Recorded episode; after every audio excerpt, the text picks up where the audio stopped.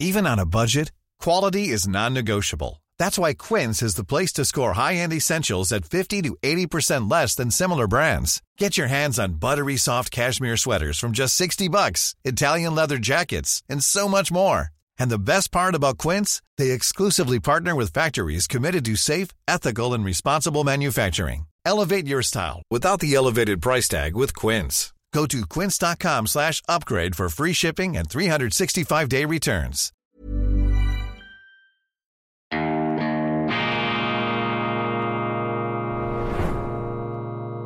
Diese Ausgabe von Weltwoche Daily wird Ihnen präsentiert von Kibun, dem Schweizer Pionier für gesundes Gehen und Stehen.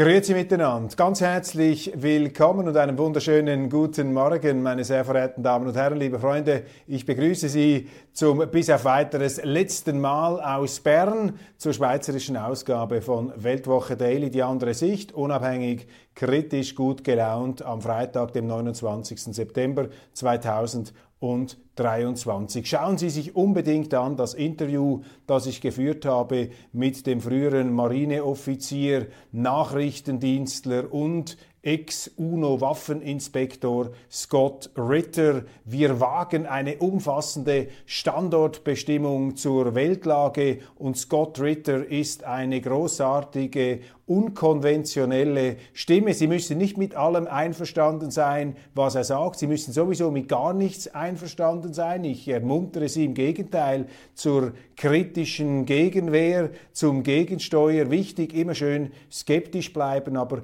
Scott Ritter, ich schätze ihn enorm, weil er die Kraft, weil er den Mut hat, als Amerikaner auch die amerikanische Außenpolitik sehr kritisch in den Blick zu nehmen. Und eine seiner vielen aufsehenerregenden Thesen, die er äußert in unserem Gespräch, lautet zum Beispiel, die USA seien in ihrer heutigen Ausrichtung die größte Gefahr für den Weltfrieden überhaupt. Und das sagt jemand, der lange Zeit seines Lebens über Jahrzehnte im Dienst der amerikanischen Streitkräfte gestanden ist. Und Scott Ritter ist nicht ein plötzlich rabiater Antipatriot, einer, der sozusagen gebrochen hätte mit seiner Heimat. Im Gegenteil, er bezeichnet sich als Patrioten, dessen Pflicht es eben sei, äh, Missstände und Fehlentwicklungen schonungslos aufzudecken und zu benennen. Er äußert sich intensiv auch über Russland. Er hat in Russland studiert. Er kann die russische Sprache sprechen, schätzt die russische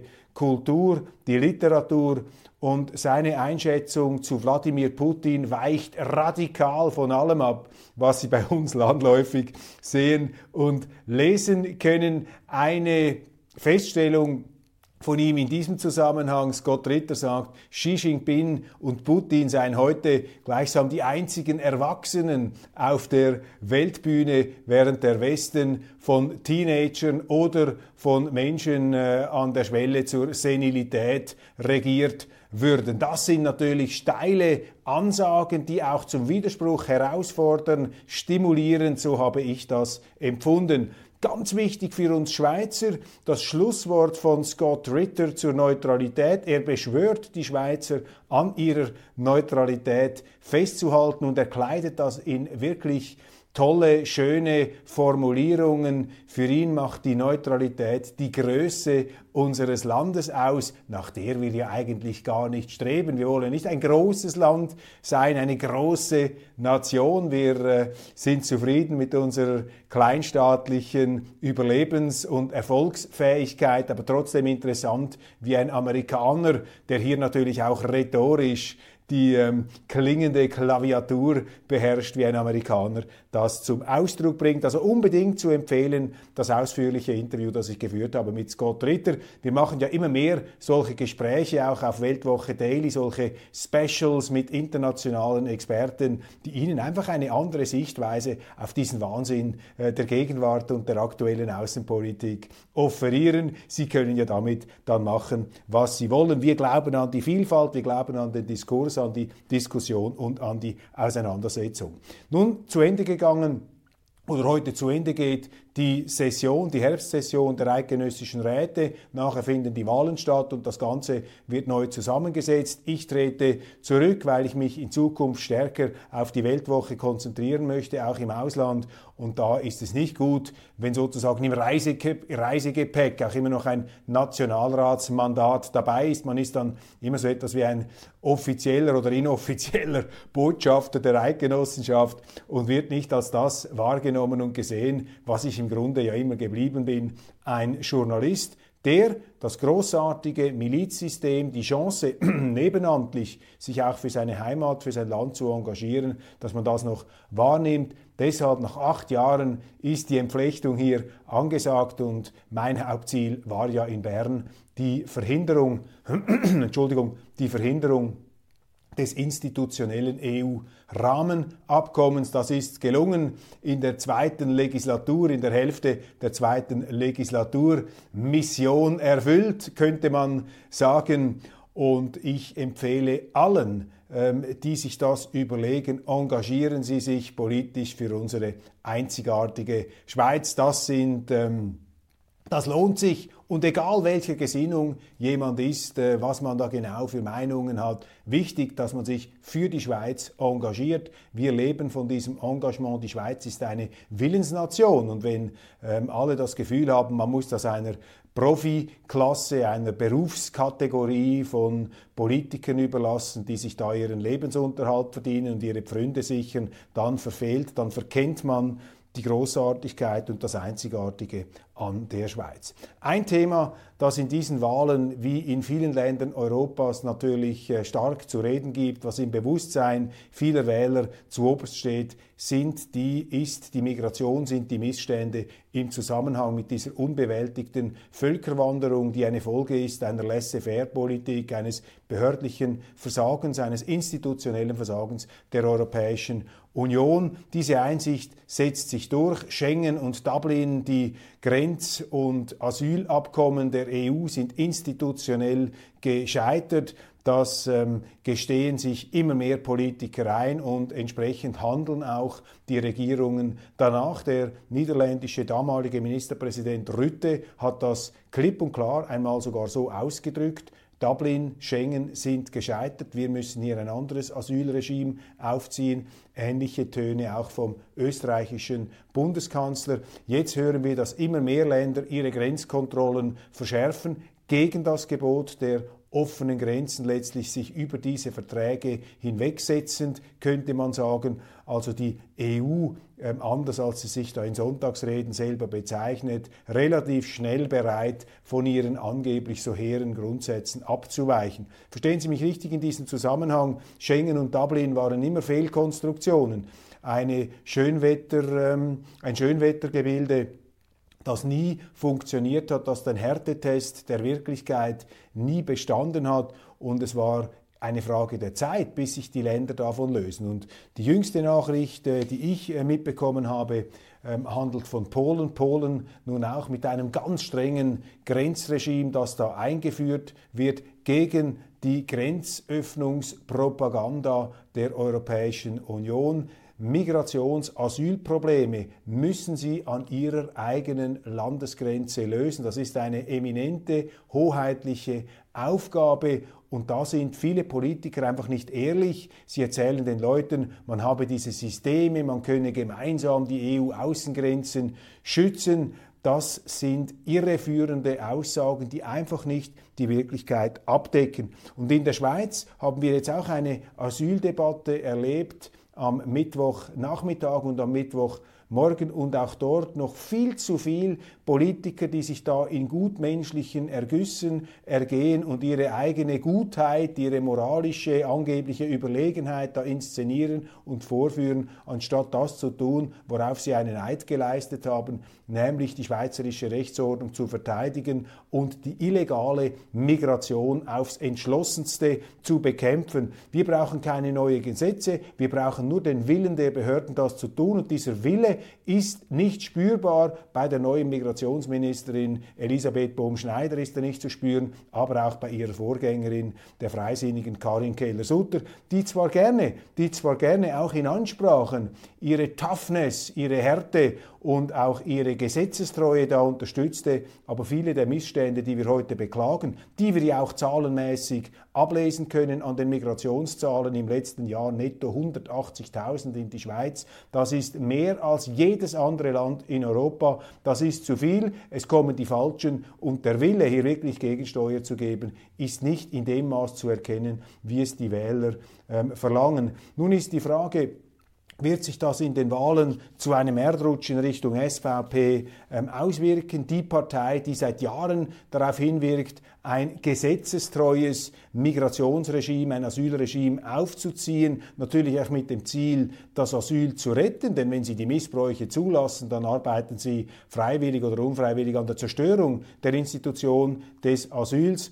Mal sehen, wie es herauskommt. In der Schweiz noch immer aufgrund eines doch weit verbreiteten Wohlstandsgefühls vielleicht das, äh, das Dringliche, ähm, der Eindruck der äh, Notwendigkeit noch zu wenig ausgeprägt, aber äh, es ist ja auch bei uns zu beobachten, dass da sich die politischen Gewichte etwas verschieben werden. In Deutschland ist das ausgeprägter der Fall, auch in anderen Ländern. In Italien haben wir gesehen, dass rechte Parteien ja bereits äh, die Regierung wieder stellen. Aber wir müssen ja schon etwas über die Landesgrenzen hinausschauen und äh, beobachten, was das Umland tut, beziehungsweise auch die europäischen, im weitesten Sinn EU-Nachbarn wie eben Polen.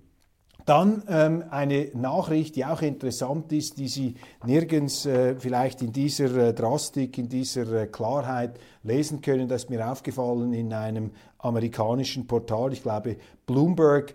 Ähm, UBS, Credit Suisse face growing probe over alleged uh, Russian sanctions evasion. Ähm, die Schweizer Großbank UBS, die sich ja die CS auf Druck des Staates, aber auch freiwillig ein Jahrhundertgeschäft einverleibt hat, sie kommen nun ins Visier der amerikanischen Behörden wegen angeblicher Umgehung der Russland-Sanktionen. Und das scheint für mich typisch. Ähm, wir müssen das natürlich genau anschauen, diesen Kasus genau analysieren, aber für mich riecht das im heutigen Umfeld sehr, sehr komisch. Das riecht nach der typisch amerikanischen Art, mit potenten Konkurrenten umzugehen. Man versucht ihnen aus rechtlichen, angeblichen oder auch tatsächlichen Verfehlungen einen Strick zu drehen. Und diese Verschärfung, diese Angriffsmentalität, jetzt vor allem des amerikanischen Finanzsystems mit Blick auf das schweizerische, das ist äh, mit Händen zu greifen. Wir haben es gesehen beim Bankkundengeheimnis, die haben die Amerikaner das schweizerische Bankkundengeheimnis massiv ausgehöhlt, um selber diese Errungenschaft des Privatsphärenschutzes zu sich nach Delaware zu holen, ohne mit der Wimper zu zucken. Leider sind unsere naiven Politiker da den Amerikanern allzu sehr auf den Leim gekrochen und haben kapituliert, bevor sie überhaupt Widerstand geleistet haben. Jetzt also lesen wir in amerikanischen Portalen, wie sich da die Behörden bereits aufmunitionieren, wie sie losgehen auf diese UBS, die natürlich durch diese Fusion, durch diese Zwangsfusion oder Notfusion, wie man sie nennen möchte, ähm, selbstverständlich als ernsthafter Konkurrent hier auf die Abschussliste äh, zu geraten droht. Sehr gespannt, wie das läuft. Dann das Portal Global Bridge, immer sehr interessant mit abweichenden und auch etwas alternativen Sichtweisen, kritisiert scharf die schweizerische Wehrministerin Viola Amherd. One size fits all seemed like a good idea for clothes. Nice dress. Uh, it's a it's a t-shirt. Until you tried it on. Same goes for your healthcare. That's why United Healthcare offers a variety of flexible, budget friendly coverage for medical, vision, dental, and more. So, whether you're between jobs, coming off a parent's plan, or even missed open enrollment, you can find the plan that fits you best. Find out more about United Healthcare coverage at uh1.com. That's uh1.com. Hey, it's Ryan Reynolds, and I'm here with Keith, co star of my upcoming film, If, only in theaters, May 17th. Do you want to tell people the big news? All right, I'll do it. Sign up now and you'll get unlimited for $15 a month in six months of Paramount Plus Essential Plan on us. Mintmobile.com slash switch. Upfront payment of $45 equivalent to $15 per month. Unlimited over 40 gigabytes per month. Face lower speeds. Videos at 480p. Active Mint customers by 531.24 get six months of Paramount Plus Essential Plan. Auto renews after six months. Offer ends May 31st, 2024. Separate Paramount Plus registration required. Terms and conditions apply if rated PG. Sie würde die Neutralität unseres Landes mit Füßen treten durch eine offenkundige NATO-Annäherungsstrategie. Das wird ja verneint im Departement am Herz. Sie würden sagen, nein, nein, wir wollen nicht in die NATO hineingehen, aber beflügelt natürlich auch von der Berichterstattung beispielsweise einer neuen Zürcher Zeitung, eines Schweizer Fernsehens, eines Tagesanzeigers, eines Blicks, von der ganzen geschichtsblinden, moralisierenden Woke Außenpolitik, äh, medialen äh, Berichterstattung äh, da zusätzlich angespornt, arbeiten die Behörden darauf hin, dieser angeblichen Publikumserwartung entgegenzuarbeiten und eben die Schweiz immer enger an die NATO heranzuführen. Aus meiner Sicht ist das eine für die Schweiz völlig falsche Politik. Sie zerstört nicht nur eines der wichtigsten Sicherheitsinstrumente und Wohlstands eine der wichtigsten Wohlstandsvoraussetzungen unseres Landes, denn die Neutralität ist das völkerrechtliche Siegel unserer Weltoffenheit. Nein, sie beschädigt auch die Grundlage dessen, was eben Scott Ritter, der Befragte, der von mir interviewte, als eine Grundlage, als ein Fundament der schweizerischen Greatness bezeichnet, der schweizerischen Größe.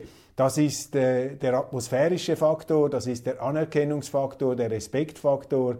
Der mag in der Wirklichkeit jetzt nicht die alles entscheidende Rolle spielen, aber es ist doch auch wichtig, sich immer wieder als Schweizer bewusst zu machen, wie sehr die Neutralität gerade im Ausland geschätzt wird. Und zwar nicht einfach deshalb, weil die Schweizer neutral sind und deshalb etwas mehr Schokoladentafeln oder Uhren verkaufen können, sondern die Neutralität wird geschätzt, weil sie gerade in kriegerischen Zeiten die Hoffnung ähm, institutionell am Leben erhält, dass es doch Länder gibt, die außerhalb der Schützengräben und der Feindschaften stehen, vor allem die Schweiz, und äh, solche Länder sind ja eben dann die Plattformen, auf denen wieder Friedensverhandlungen stattfinden können. Und wenn es kein glaubwürdig neutrales Land mehr gibt, keine Schweiz mehr gibt, dann stirbt damit eben auch eine Friedensmöglichkeit, eine Friedenshoffnung. Und heute sind einfach die Leute gegen die Neutralität, die sich vollends distanzlos ausgeliefert haben dieser kriegstreiberischen Woke-Agenda, dieser Kreuzzugsmentalität, auf westlicher Seite, die in Russland nur noch den Todfeind, den Extremfeind, sozusagen den Antichristen zu erblicken glaubt und Putin ist so etwas wie der leibhaftige Teufel. Und diesen Auffassungen ist entschieden entgegenzutreten, weil sie sachlich falsch sind aus meiner Sicht und weil sie vor allem in der Zuspitzung und der emotionalen Aufpeitschwirkung eine Stimmung schaffen, in der kein Frieden äh, mehr denkbar und möglich ist, sondern nur noch der totale Krieg mit allen Risiken, äh, die heute mit der Atombombe gegeben äh, sind. Und hier das äh, Portal Global, Rich, äh, Global Bridge mit einer sehr beherzten Kritik an dieser ähm, NATO-Woke-Außenpolitik unserer Wehrministerin, einer Außenpolitik, die überhaupt nicht abgestützt scheint im Volkswillen, die letztlich auch gegen die Verfassung verstößt, die ja festhält in zwei Artikeln, dass die Neutralität ein wichtiges Instrument zur Sicherheits, ähm, Ab, ähm, Sicherheitsabsicherung, zur Sicherheitsgewährleistung unseres Landes bedeutet und als solche auch hochgehalten werden sollte. Frappiert bin ich über die Berichterstattung der neuen Zürcher Zeitung dieser Tage. Die NZZ im Wahlkampfrausch, im Freisinnigen, im FDP-Rausch scheint mir da immer mehr nach dem Vorbild deutscher Zeitungen äh, Stimmung zu machen gegen Parteien, die nicht dem, äh, bürgerliche Parteien, die nicht dem Weltbild der NZZ entsprechen. Was da jetzt zusammengetragen wird an auch wieder woken, moralisierenden Beanstandungen von konservativen Exponenten, sei es die SVP, sei es, seien es andere, das ist geradezu Augen fällig. Und wenn Sie die Titelseite etwa der gestrigen Aussage anschauen, dann sehe ich mal drei Schwerpunkte. Trump wegen Betrugs verurteilt, wegweisendes Urteil gegen früheren US-Präsidenten, Klammer auf. Das sind die Fakten, das äh, stimmt. Und ich finde es ja auch bedenklich, dass in den Vereinigten Staaten ein über 80-Jähriger in die Senilität abgleitender Amtsinhaber die Geschicke leitet, beziehungsweise irgendjemand muss sie für ihn leiten. Wer steuert seinen Teleprompter? Und auf der anderen Seite haben wir einen Kandidaten, der schon einmal Präsident war, der nun akut bedroht ist, äh, hinter Gitter zu kommen. Das sind ja schon ähm, äh, bemerkenswerte Vorgänge, die einen etwas zweifeln lassen an der äh, Qualität und Beschaffenheit der amerikanischen Kaderauswahl. Aber was mich irritiert, ist hier jetzt in einer ähm, journalistischen Betrachtung auch die äh, unskeptische, äh, unkritische Darlegung dieser ähm, Entwicklungen denn ähm, Trump ist ja als Geschäftsmann schon lange im Fokus der Behörden. Und jetzt ähm, verstärkt sich ja der Eindruck, und dies auch bei sehr vielen Amerikanern, dass da eine politische Vendetta mit juristischen Mitteln gegen den ausgefochten wird. Und diese Wahrnehmung, die bildet sich überhaupt nicht ab. Im Gegenteil, ähm, so, äh, die, die Anhänger und die, die, die Kritiker vielleicht auch dieser Kampagnen gegen Trump, die sehen sich da in einer NZZ geradezu vorgeführt. Dann haben wir eine Titelgeschichte, ebenfalls die zwei Leben des Ex-Schokoladiers Jürg Lederach. Der Mann ist ja durch einen infamen Beitrag im Schweizer Fernsehen massiv angegriffen worden. Es sind ihm da Vorwürfe gemacht worden, die er eidesstattlich dementiert hat.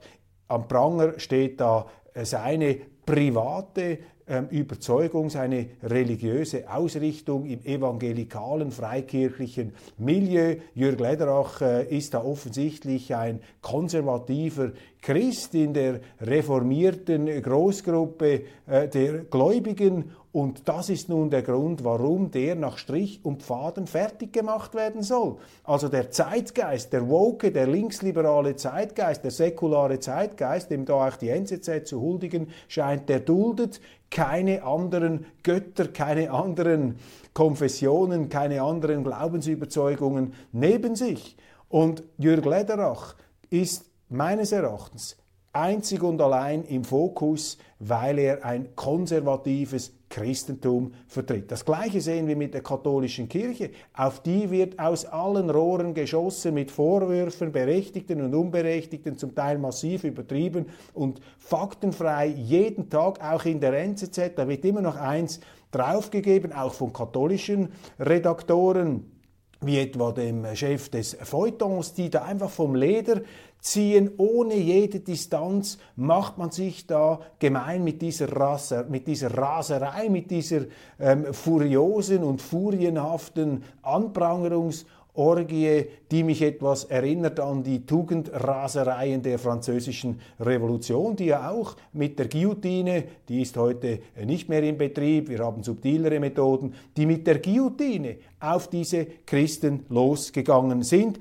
Und ähm, last but not least, das dritte Thema, auch auf der Titelseite, ähm, die NZZ versucht da die SVP immer wieder in die Nähe des Rechtsextremismus zu rücken. Jetzt aus Anlass einer Winterthurer Lokalpolitikerin, bei der man aufgedeckt haben will, dass sie mit Exponenten einer angeblich rechtsextremen Gruppe, die junge Tat, internetmäßig zusammengearbeitet haben ähm, soll. Und das wird nun als Indiz hochgekocht auf der Titelseite um die unheimliche Nähe der SVP mit dem rechtsextremen Milieu hier äh, vor Augen zu führen, ähnlich wie die deutschen Medien, die nicht so unversucht lassen, die AfD da zu diskreditieren. Und ich kann mir das nur so erklären, dass eben die NZZ jetzt in, äh, am Schluss des Wahlkampfs, wo man auch merkt, dass vielleicht die Freisinnigen die NZZ ist ein freisinniges Blatt, dass die jetzt nicht so stark punkten können, äh, wie man sich vielleicht erhoffte. Und jetzt geht es einfach darum, den Hauptgegner, die Hauptkonkurrenz, die aber gleichzeitig auch die größten weltanschaulichen Übereinstimmungen haben, systematisch fertig zu machen. Und ich kann Ihnen also sagen, wenn die Weltwoche auch nur im Promillbereich dermaßen die FDP kritisieren würde, wie das jetzt die, SVP, wie das jetzt die NZZ mit der SVP macht, dann hätten wir ähm, Gesprächsboykotte, äh, Telefone, besorgte und empörte Anrufe, man würde von Kampagnenjournalismus sprechen. Und äh, ich bin für jede kritische Auseinandersetzung, aber diese Art der moralisierenden Anschwärzungsversuche, die weise ich zurück. Und dass es sich da um politisch motivierte Angriffe handelt, ist für mich klar, denn keine müde Silbe, nichts in dieser Größenordnung, auch auf der Titelseite lese ich beispielsweise darüber, dass die Jungsozialisten, immerhin die Jungpartei einer Bundesratspartei, kürzlich die SVP gleichsam zum Abschuss freigegeben ähm, hat die SVP habe keine Existenzberechtigung, für sie habe es keinen Platz in der Schweiz. Das sind totalitäre Anwandlungen, die aber mit keiner Silbe kritisch hinterfragt werden.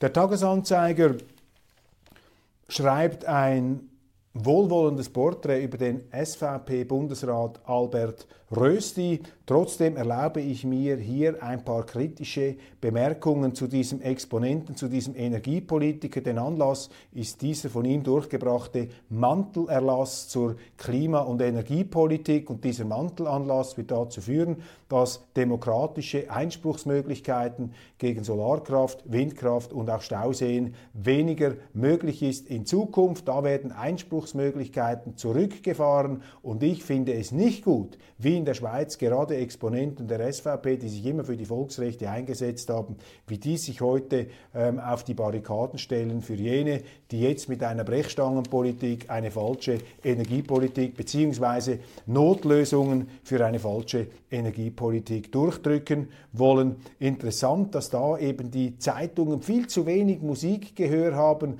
für diese Volksrechte, für diese Einspruchsmöglichkeiten. Auch wenn mir vieles auch nicht passt, wenn da bestimmte Gruppen Einspruch erheben, aber in der Schweiz haben wir eben ein sehr ausgebautes System an Volksrechten, an Einspruchsmöglichkeiten und ich werde immer sehr misstrauisch, wenn da von oben, von Bern mit sogenannten Mantelerlässen oder Rahmenverträgen ähm, solche Einspruchsmöglichkeiten, solche demokratischen Rechte zurückgefahren werden. Das ist ja letztlich auch das Motiv ähm, der ganzen Europapolitik. Hier geht es nämlich darum, das Volk zusehends auszubremsen, damit die Politik immer mächtiger wird, dass man in Bern mehr entscheiden kann, dass man in den Kantonen mehr entscheiden kann, dass von oben nach unten leichter durchregiert werden kann. Das sehen wir in der Energiepolitik, das sehen wir aber auch in der Europapolitik und deshalb gilt es hier aus demokratischer, aus schweizerischer Sicht entschlossen Widerstand zu leisten. Dann in der NZZ, es geht einfach weiter. Ich habe echt äh, gestaunt, auch gegenüber äh, dem Kosovo. Da ist nur von kriminellen serbischen Milizen die Rede, überhaupt äh, keine Sicht auf die serbische Perspektive und keine Kritik am Verhalten der kosovarischen Behörden, allem voran an Albin Kurti, dem Mann, dem äh, Regierungschef, der zusammen mit unseren SP-Leuten Wahlkampf in der Schweiz betreibt. Und das zeigt Ihnen auch hier, äh, dass man eingebettet ist in diesen transatlantischen, antiserbisch, antirussischen Diskurs. Da können die Serben machen, was sie wollen. Sie können drangsaliert werden, sie können diskriminiert werden von den Kosovaren. Am Schluss sind sie selber schuld. Und natürlich wäre es zu viel erwartet, in diesem Kontext auch in einer NZZ lesen zu wollen oder in anderen Medien, dass im Grunde die ganze Abspaltung des Kosovo ein aus völkerrechtlicher Sicht höchst fragwürdiger Akt gewesen ist. Das lässt sich einfach nicht wegdiskutieren. Das hat man bei uns ähm,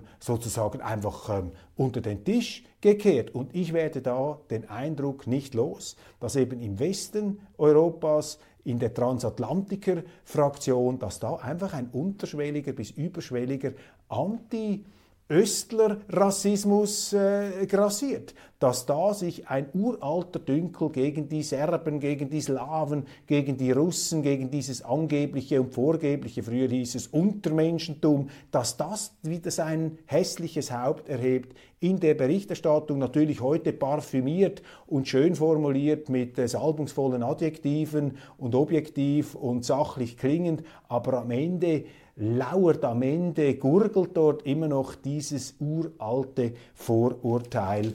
Und das ist äh, schrecklich, das ist äh, un, äh, letztlich unerträglich und ich glaube auch unfair. Rechtsextreme am Puritzmorgen warnt die neue Zürcher Zeitung, dann schleichender Abgang der FIFA aus Zürich. Offensichtlich werden da Stellen verlagert. Es Welt Fußballverbands. Das finde ich höchst bedauerlich. Ich bin ein äh, Befürworter der äh, FIFA in Zürich. Ich finde es großartig, dass wir diese Verbände haben und es wäre sehr, sehr schade, wenn der heutige FIFA-Präsident Gianni Infantino hier ähm, entsprechend sich äh, davon machen würde. Und dann am Schluss noch, ich habe es bereits angesprochen, dieser Meinungsartikel. Ich äh, bin heute wie etwas äh, ja, ähm, erstaunt äh, über die Neue Zürcher Zeitung. Da wieder ein ganzseitiger Text äh, der sich äh, als Abrechnung mit der katholischen Kirche auseinandergesetzt. Keine Kraft zur Gegenwehr, keine Kraft zum Gegensteuer. Und es passt in dieses Bild, dass die NZZ ja meine Verteidigung der katholischen Kirche als Editorial in der letzten Weltwoche nicht abdrucken wollte als Inserat. Offensichtlich ist es verboten, die katholische Kirche heute zu verteidigen. Umso wichtiger ist es, dass wir bei der Weltwoche immer wieder nonkonformistisch, nicht glaubend die Wahrheit gepachtet zu haben, aber eben nonkonformistisch diesen Mehrheitsmeinungen entgegentreten. Das ist die Essenz der Demokratie. Darum geht es letztlich aus meiner Sicht im Journalismus und deshalb danke ich Ihnen, dass Sie mir bis hierhin sicher gefolgt sind und zugehört haben. Vielen, vielen herzlichen Dank, bleiben Sie dran, abonnieren Sie diesen Kanal, erzählen Sie es weiter, wenn es Ihnen gefallen hat und wenn es Ihnen nicht gefallen hat, versuchen Sie es jemandem zu sagen, dem es vielleicht gefallen könnte. Wir danken Ihnen von Herzen für die Unterstützung, auch wenn Sie die Weltwoche abonnieren, diesen pluralistischen, vielfältigen Journalismus und äh, kommen Sie auch mit Kritik und Beanstandungen, wenn Sie etwas nicht überzeugt oder wenn Sie die Richtung des journalistischen oder vielleicht auch die Umsetzung unserer Postulate und äh, Zielsetzungen nicht überzeugt. Das hilft uns, das Ganze immer noch besser zu machen. Heute, glaube ich, ist es wichtig, dass man verteidigt die Konservativen in allen Institutionen gegen diese rabiaten Progressiven, die den Menschen zum Maß aller Dinge erklären wollen, die das Rad neu erfinden wollen und die uns in allerlei Kriege und Konflikte hineinstürzen. Vielen herzlichen Dank, alles Gute und bis bald.